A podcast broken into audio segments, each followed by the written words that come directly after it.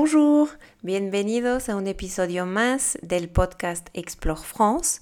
Hoy es un episodio un poco distinto porque les voy a compartir un audio de una presentación que hice para los estudiantes de la Universidad Iberoamericana.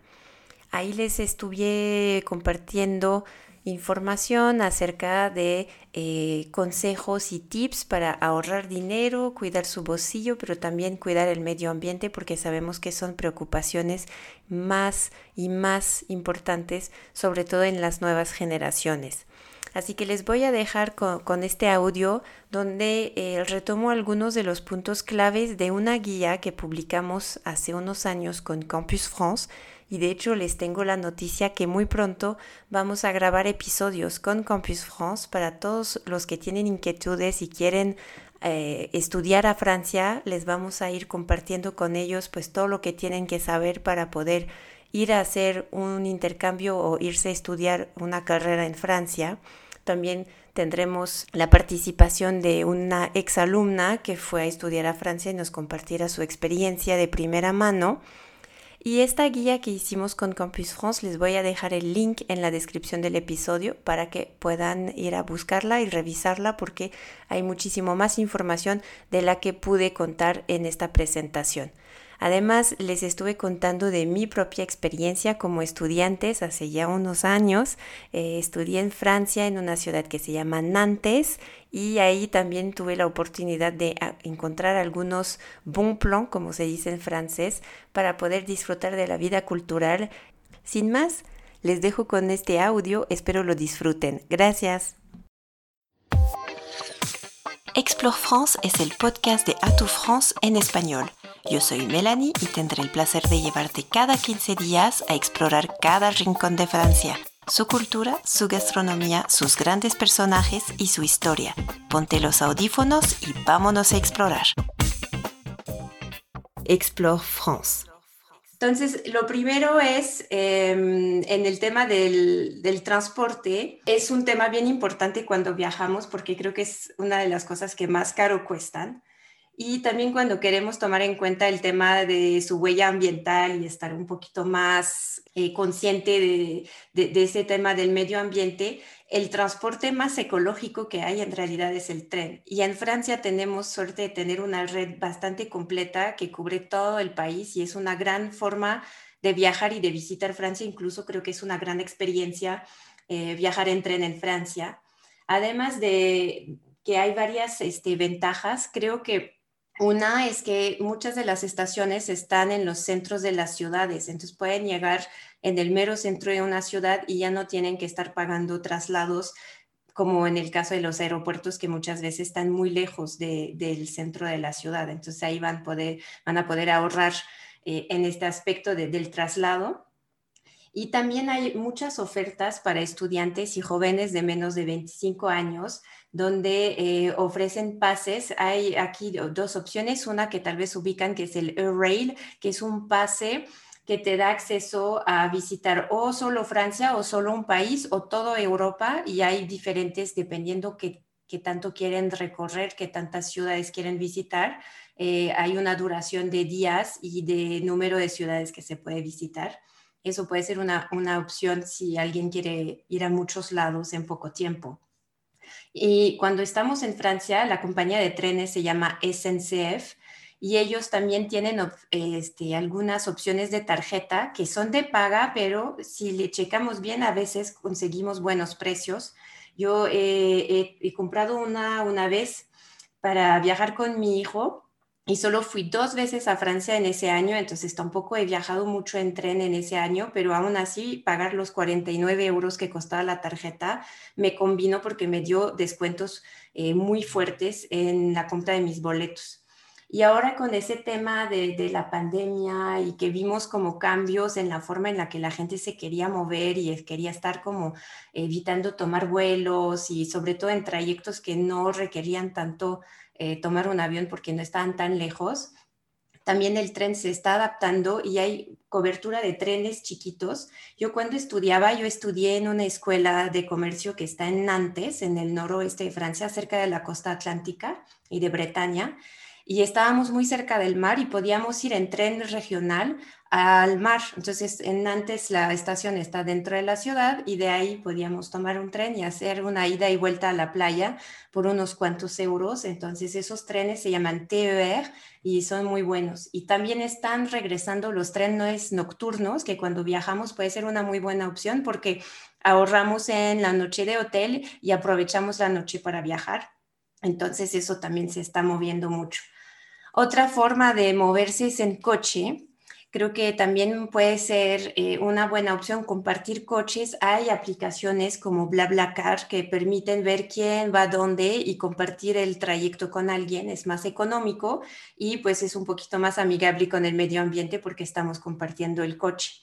Y para quienes van a ir a estudiar en una larga estadía, también hay opciones de renta de coche de varios meses con opciones de compra del vehículo al final, que son muy prácticas. Y ese me gusta mucho ese tema del coche porque pueden ir a adentrarse eh, en pueblitos y pueden descubrir Francia de otra forma con ese coche porque van a tener la libertad de ir a donde quieran, de parar a donde quieran y de evitar a lo mejor como los centros más turísticos, que a veces también son los más caros. Así pueden ir ahorrando. Otro punto de interés cuando viajamos a Francia y tal vez donde podemos buscar opciones más económicas o más amigables con, el medio ambiente es buscar opciones de alojamiento. Es una de las tendencias que se llama el peer-to-peer, es como toda esa de particular a particular, ¿no? El más famoso es Airbnb, obviamente, pero en Francia tenemos también ese sistema de, de locación entre particulares por ejemplo, hay eh, lo que se llaman Chambre d'Hôte o Gîtes de France, que son instituciones que existen, empresas que existen desde hace muchos años, desde antes de Airbnb, pero estos, este, estas casas o estas habitaciones que se rentan eh, generalmente están como en zonas eh, más, de, más alejadas de las grandes ciudades y, eh, pero tienen ese concepto, ¿no? De que mm, una, alguien que tiene una granja remodeló una parte de su granja para transformarla y tener cuartos para poder recibir gente. Y está muy padre porque ellos te reciben casi, casi que en su casa, eh, conocen bien el entorno, entonces te pueden contar eh, qué hay que visitar. También em, te pueden este, dar, hay algunas opciones que se llaman table d'hôte, entonces algunos te ofrecen desayuno, comidas o cenas en su casa y puedes ir a comer realmente como local en la casa de alguien. Entonces la experiencia es súper íntima y, yo lo he hecho varias veces porque a mis papás les gustaba mucho viajar así y puedes probar productos locales. Yo recuerdo una vez nos quedamos en una chambre d'hôte en Normandía, en la granja de un señor que entonces te servía a la mesa la sidra que estaba produciendo, la mantequilla que estaba haciendo con la leche de sus vacas. O sea, realmente eh, o sea, estábamos muy adentro y viviendo una experiencia súper cercana y local. Obviamente, cuando no queremos gastar mucho, también hay otras opciones de alojamiento como los hostales y también los camping. Y regresando un poco al tema de viajar en coche, hay también opciones ahora eh, de aplicaciones donde se pueden rentar vans o minivan o camper o RV para hacer su road trip y dormir dentro del coche. Y, y, hay como aplicaciones un poco como Airbnb para rentar tu casa cuando no la ocupas. Hay gente que rentan sus van o su camper cuando no lo ocupan y eso está, está muy padre. Otro tema es el tema de la cultura. Eh, hay muchas cosas que hacer en Francia, en todas las ciudades hay mucha oferta cultural, museos, festivales. Obviamente por el tema de la pandemia ahorita está un poquito eh, más, digamos, eh, pues todo está parado y no sé exactamente cómo van a regresar las cosas después pero eh, creo que hay algunas cosas que, que, sí, que sí son eh, un poco recurrentes que pueden pasar y que yo creo que después de que pase todo eso regresará. Es em, pues muchos descuentos para estudiantes o jóvenes de, de, de 25 años para abajo en la mayoría de los museos de todo Francia. Y hay días especiales donde pueden encontrar oferta cultural gratis. En París en específico, normalmente el primer domingo del mes, casi todos los museos están gratis, como el Louvre, el Museo d'Orsay. Obviamente hay mucha gente, pero este primer domingo del mes es gratis. También hay museos que son gratuitos en París, que son los museos que posee la ciudad, como el Museo de Arte Moderno, la Casa de Víctor Hugo y demás. Y hay una fiesta, eh, o sea, que se llaman las Jornadas del Patrimonio, que es el tercer fin de semana de septiembre, que también es un día para promover el patrimonio arquitectónico y cultural de Francia y de Europa. Y muchos lugares incluso son gratuitos, pero además hay muchos lugares que normalmente están cerrados al público, que abren ese fin de semana al público. Entonces hay eh, muchas eh, oportunidades a lo largo del año para encontrar opciones gratuitas. Y para contarles un poco mi experiencia personal cuando estaba estudiando, en Nantes, también este, descubrí que había muchísimas opciones para vivir experiencias culturales muy baratas. Por ejemplo, eh, ir a la ópera por 5 euros, ir a la orquesta sinfónica por 2 euros, y todo eso era incluso más barato que ir al cine. ¿Y por qué? Pues porque tenían esos programas para apoyar el acceso a la cultura a los jóvenes. Entonces tenían opciones de para estudiantes que podían enseñar su tarjeta de estudiante o para jóvenes de menos de 25 años. Había tarifas especiales, obviamente no con los mejores lugares, ¿verdad? Yo recuerdo haber visto la ópera en la última, el último palco ahí toda mal sentada, pero por 5 euros pude ver una obra de, la ópera muy interesante. Y por ejemplo, la Orquesta Sinfónica, ellos daban a 2 euros los asientos, o sea, una hora antes del espectáculo, los lugares que no, había, no se habían vendido se podían comprar con un precio súper barato. Entonces, hay que ir buscando porque hay muchísimas opciones, pero hay que escuchar, preguntar y, y ver cómo podemos tener eh, acceso a esto. También el tema de comer en Francia eh, puede ser interesante. Obviamente hay muchísimas cosas que queremos probar y también ahí hay varias cosas que se pueden hacer para, para tratar de, ahorrar y, porque no todo la comida francesa es estrellas Michelin. También tenemos eh, pequeños restaurantes, bistro que sirven como platillos del día o menús del día con un precio bastante accesible. Yo recuerdo que de estudiante, como vivía, estudiábamos en Nantes, que es como en la zona donde se hacen las crepas, había muchas creperías y eso era el lugar donde podíamos salir a comer porque eh, salía bastante económico ir a comer crepas eh, eh, en esos lugares.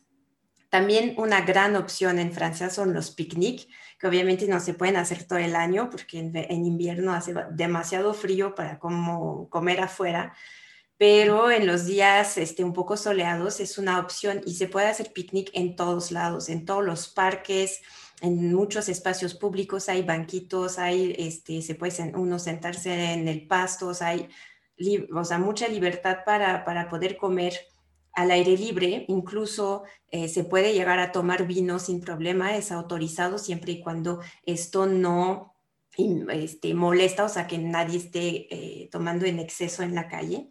Entonces eso es bueno, pero también es importante pues que si pueden llevarse sus reusables y sus termos y levantar su basura después del picnic, pues eso también es muy bueno para ser más amigable y consciente con, con el entorno.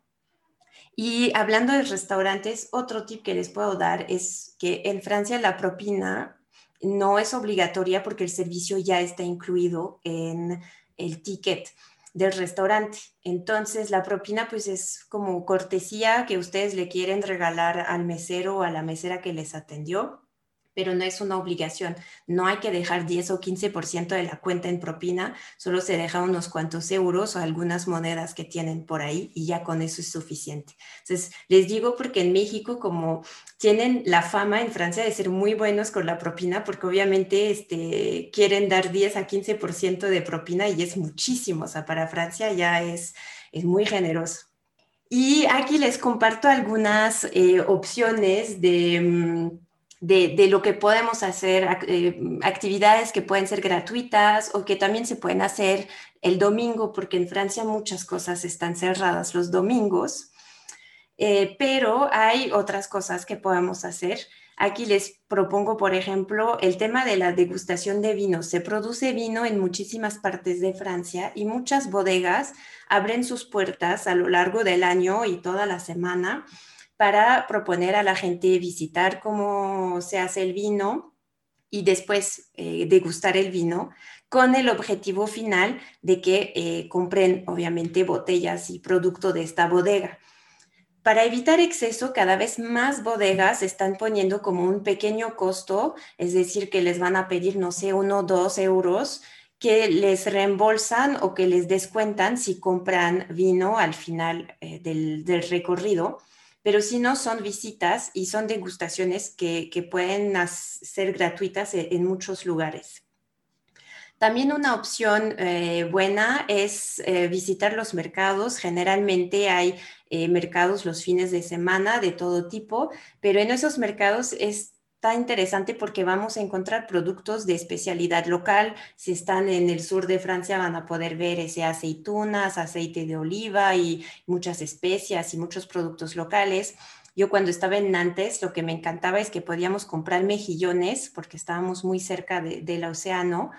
Por dos euros podíamos prepararnos nuestros propios mejillones, o sea que era un manjar por muy barato porque eran los productos locales del día frescos y muy buenos. Es muy buena calidad a muy buenos precios en estos eh, mercados, así que es, como una visita cultural y, puede ayudar también a, descubrir eh, productos muy buenos.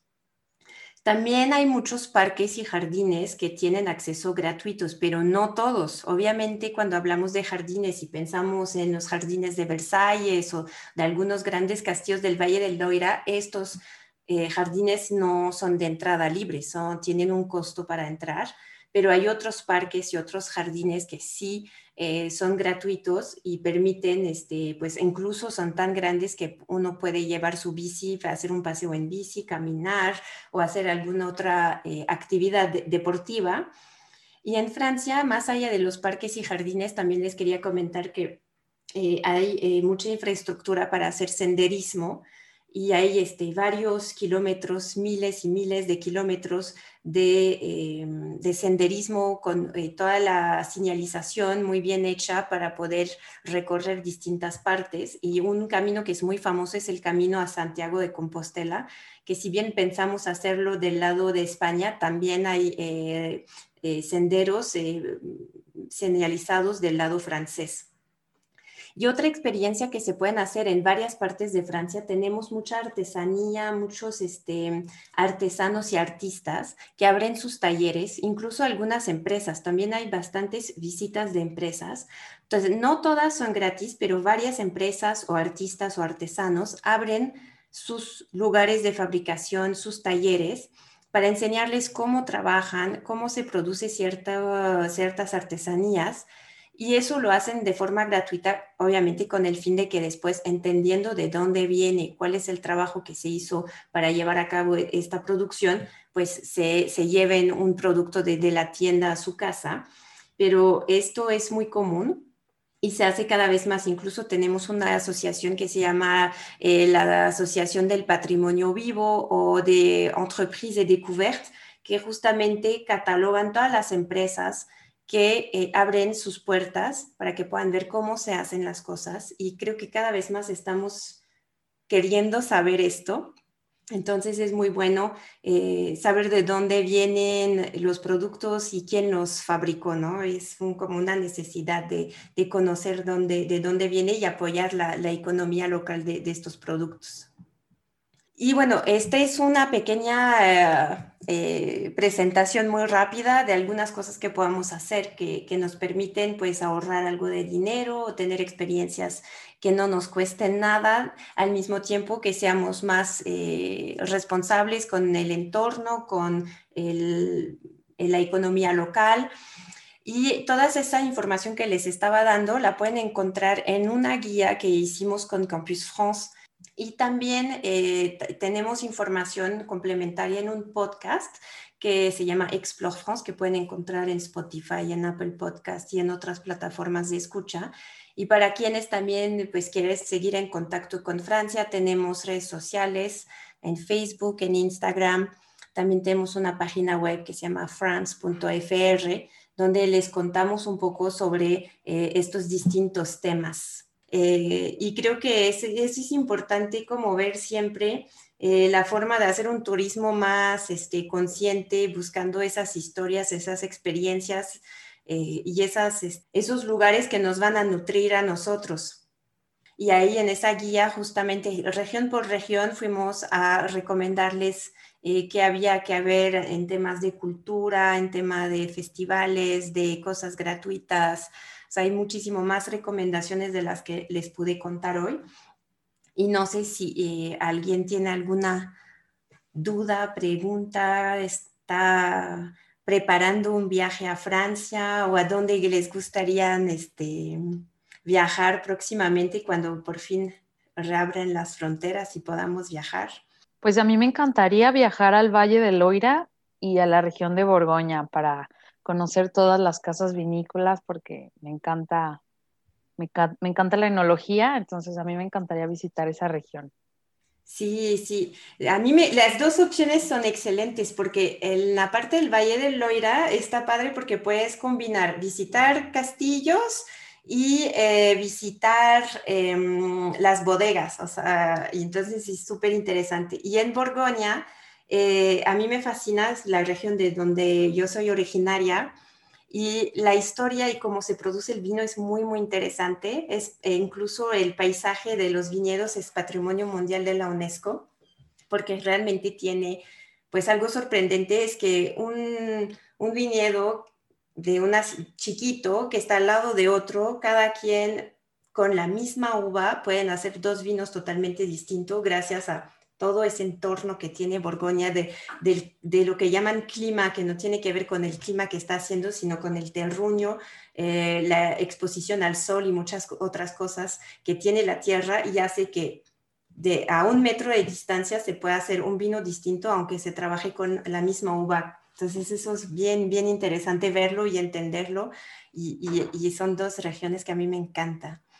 Me preguntan, de todas las ciudades de Francia, ¿cuál ciudad es la que más recomiendas para un intercambio estudiantil de seis meses?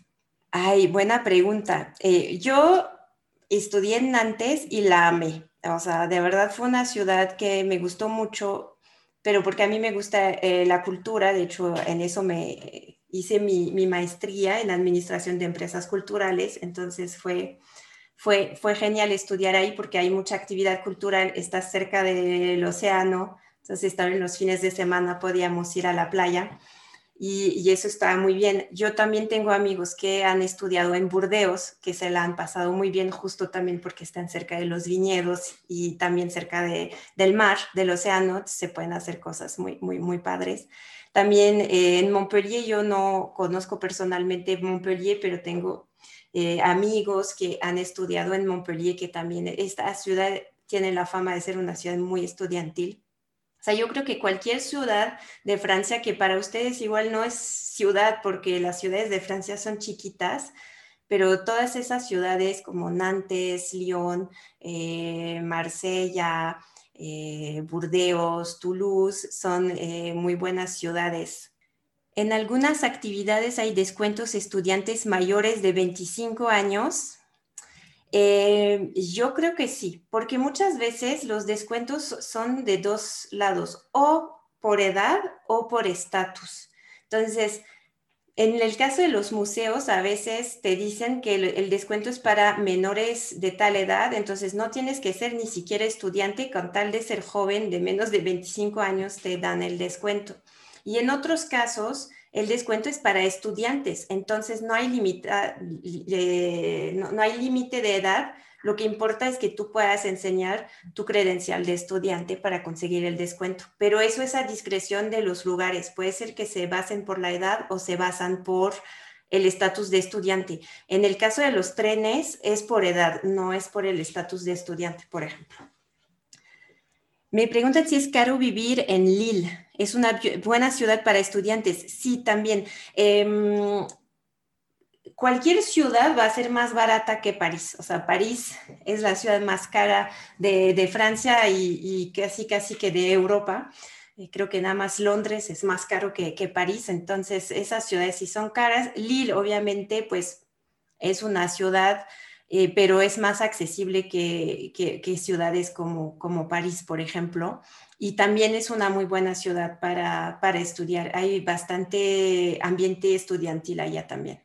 Pues yo creo que si no hay más este, dudas o comentarios, este, yo muy feliz eh, de haber participado con ustedes. Muchas gracias por, por, la invitación y pues les reitero que si después dicen, ah, se me olvidó preguntar eh, algo sobre algún destino, también pueden buscarnos en, en las redes sociales de france.fr eh, para igual este, seguir en contacto y preguntarnos lo que se les ocurra.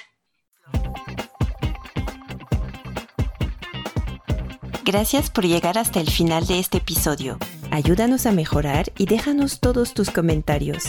Si tienes dudas sobre el tema de hoy, puedes hacer tus preguntas en los comentarios o en nuestras redes sociales y con gusto te contestaremos. Recuerda que puedes ver todos los links útiles en la descripción de este episodio. Nos escuchamos en 15 días para resolver una nueva enigma sobre Francia.